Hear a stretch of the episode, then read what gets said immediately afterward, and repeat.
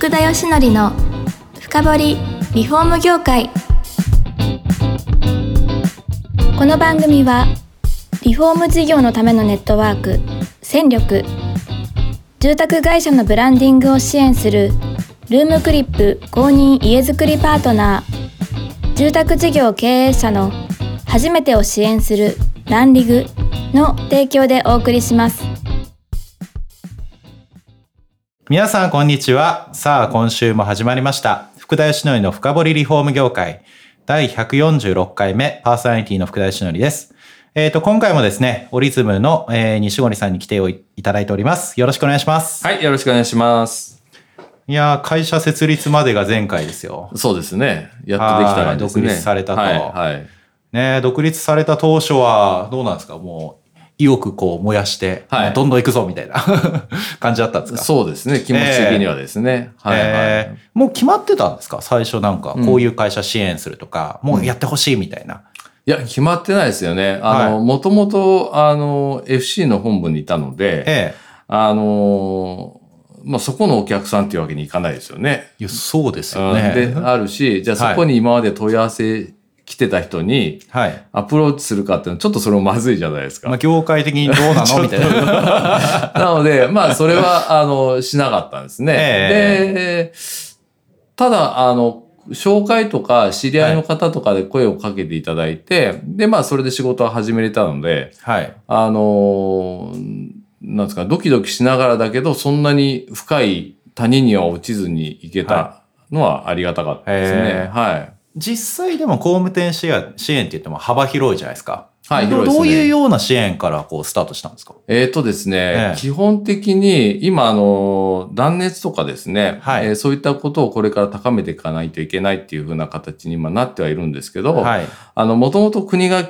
作ってた基準っていうのが、まあ、東急4っていう基準があって、うんはいで、まあ、工務店さんあれをやってればみんなあったかい家だっていうふうに思ってらっしゃるんですけど、はい。あ実際はそうならないと。で、はいお客さんも、おそうやればあったかいと思ってたのにあったかくないみたいな。ええなんかそんな家が今どんどんその当時できてたんですけど、はいまあそれじゃまずいので、あの、そうじゃないいうふうな家づくりをしていこうということで、えー声をかけて、それにまあ共感する工務店さんと一緒にそれをやっていくというふうなことを始めたんですけど、はい。ただその当時も、あのあれですよね、その、東急4しかないので、はい。今度お客さんに説明できないですよね、工務店さんも。こういう家がこうあったかいですよって言われても、あの、UH と東急4しかわからないので、はいお客さんは理解できないと。じゃあそれに対してどういうふうな形で提案をしていったらいいか、みたいなことを、当時あれですね、あの、光熱費とかでやってましたよね。あの、断熱上げたらその分光熱費がこう下がるので、はい。あの、その分で、あの、いいですよ、みたいな。あでも、それ5年ぐらいね、前からやってたって結構早、早かったんじゃないですか？だからそれは結構早かったんですけどね。はいただまあ、その当時はまだ、えっ、と、今の言う G2 とか、はいあの辺のレベルまで全然まだ行ってなくて、はい。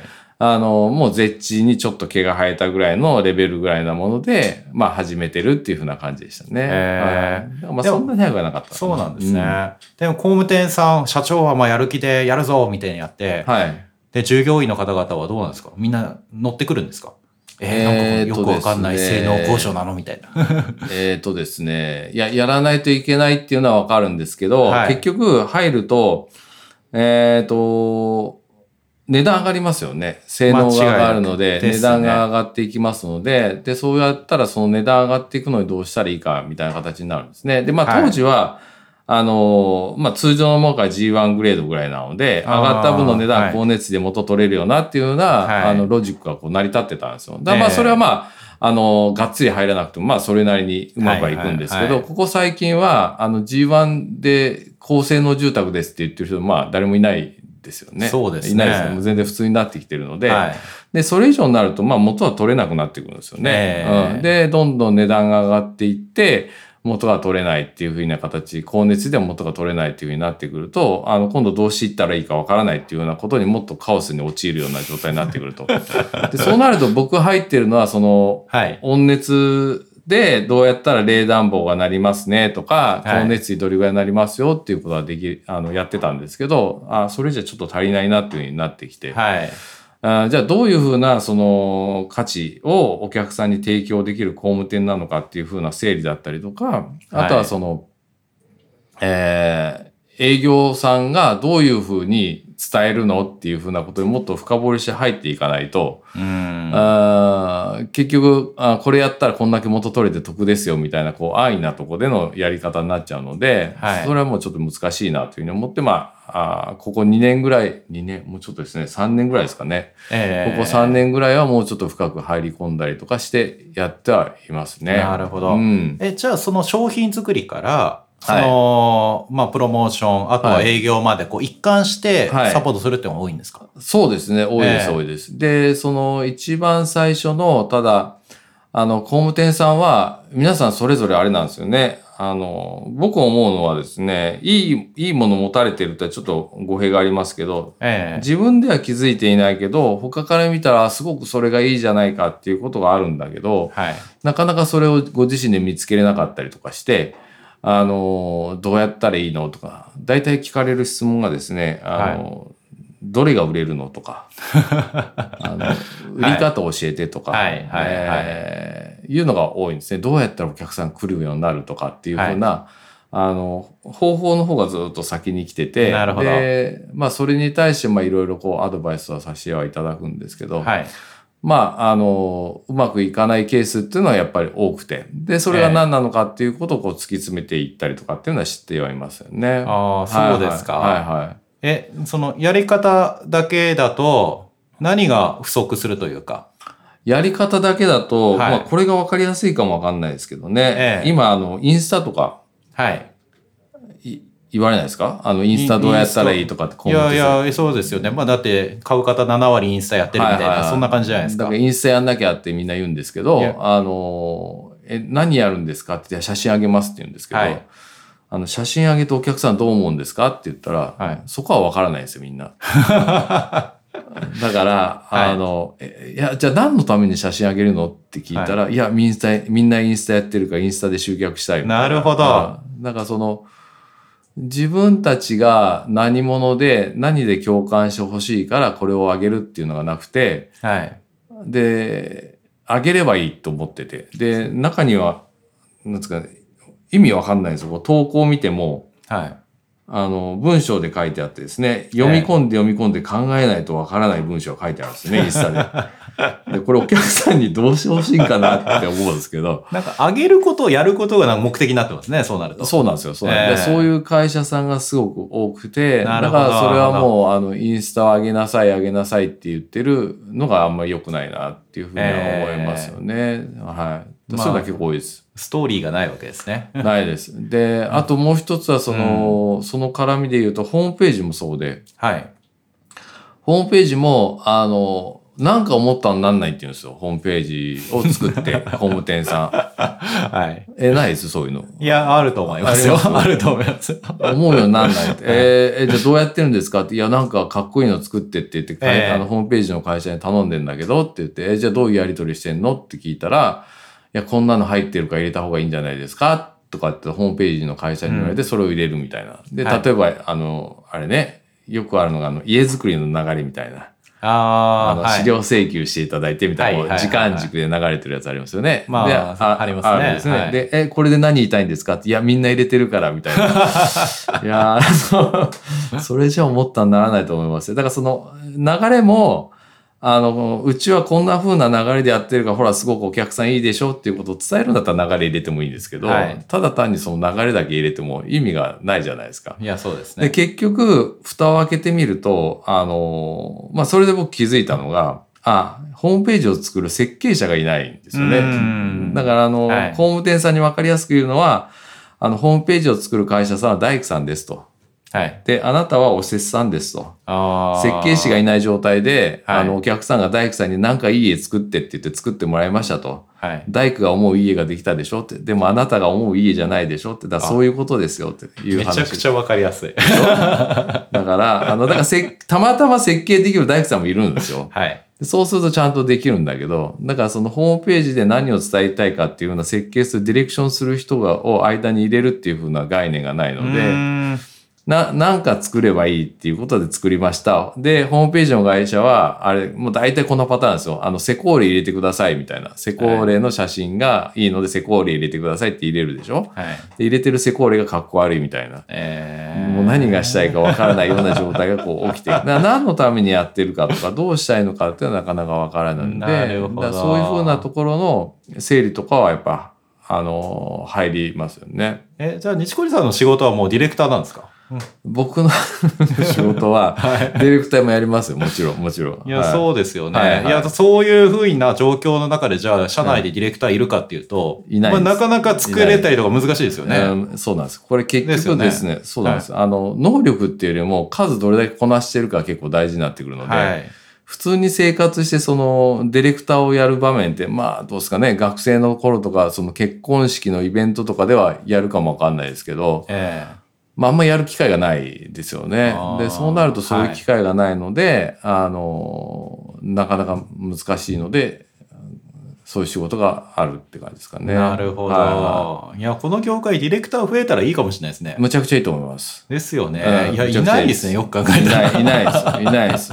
いないです。だむちゃくちゃいいです。ですよねう。んいや、さらに言えば、あれですよね。その会社がやりたいこととかが、まあ、ぼんやりしてるのをうん明確化するってのも必要ですよね。そうです。必要になってきますね。ええはい。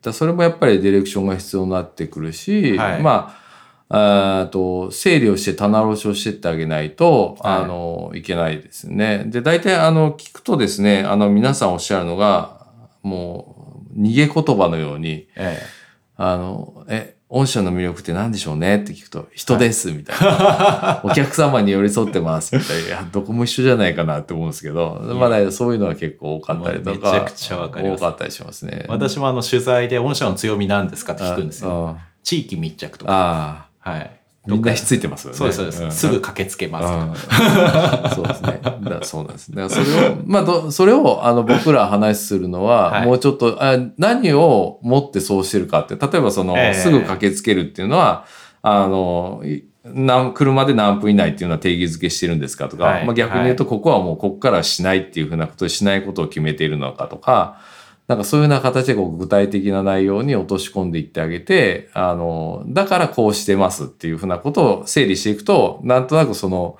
自分の言葉になんとなく落ちていくような形にできたりとかするので、そうですねはい。なんかそんな形は結構したりとかしますよね。いや、そこは得意なんでしょうね。なぜをこう突き詰めていくわけですね。そうですね。どんどんだからまあ、ある意味性格悪いって言いますけど。でもこれあれ、あの、設計もそうで、あの、これもう今僕一番結構大事に考えてるのが、設計さんはやっぱディレクションだと思ってて、はい。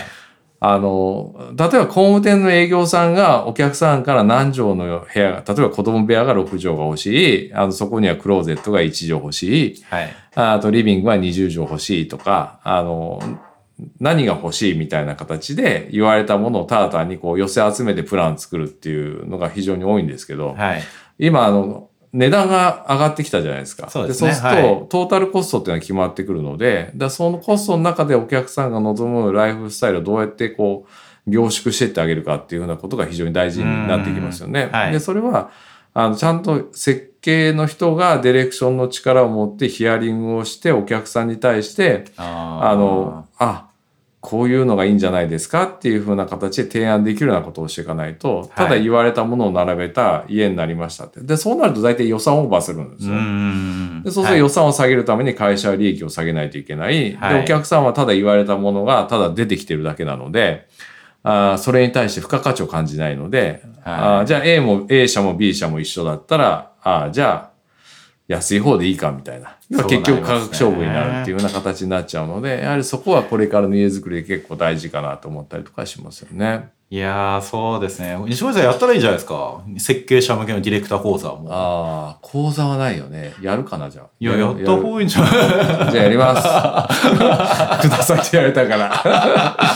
そうですね。いや、今の聞いてめちゃくちゃ重要だと思いました。うんいや、そりゃそうだと思いました。ね、そうですよ。大事なんです。だから今どっちかっていうとそうなんです。で、今僕は、はいあのー大事にしてるのが、一社ずつに対して、はい。あの、しっかりと関わってやっていこうと思ってはいるんですよ、ええ仕事を。でも、数がいけないんですよ。もういっぱいなんですよ。はいもう寝なくてももうこれ以上増やせないぐらいな感じなので、だから今おっしゃったように、もう、あ、すごい今いいヒントもらったなと思って、その、えっ、と、直接会わなくてもそういう講座を通して、はいあの、理解をしていただいて、役立つ人たちがね、すごい増えたらね、世の中結構もっといいがどんどん増えるかなって思ったりとかしますね。工務店向けのディレクター養成学校とか、養成シーンとかいい、ですね。あの、聞いたことないんで、はいはい。あの、最初につけたもん勝ちかああ、も。なるほど。あじゃあ、聞いてる人つけないでください やー、わかりました。はいいや、そんなところでちょっと時間が2回目も来てしまいましたので、ますはいあの、次回はですね、ぜひ、その、いろいろ時代変化がある中で、はい今後工務店がはい何必要かとかですね、い。はい。そこあたりの話なんかも聞いていきたいなというふうにあ、思っております。わかりました。はい。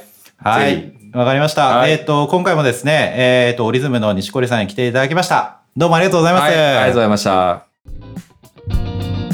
この番組は住宅業界に特化したコンサルティング会社ランリグが長年業界の今を追いかけてきた福田義則をパーソナリティに迎え確かな実績を持つスペシャリストを毎回ゲストにお招きしてお送りする番組です。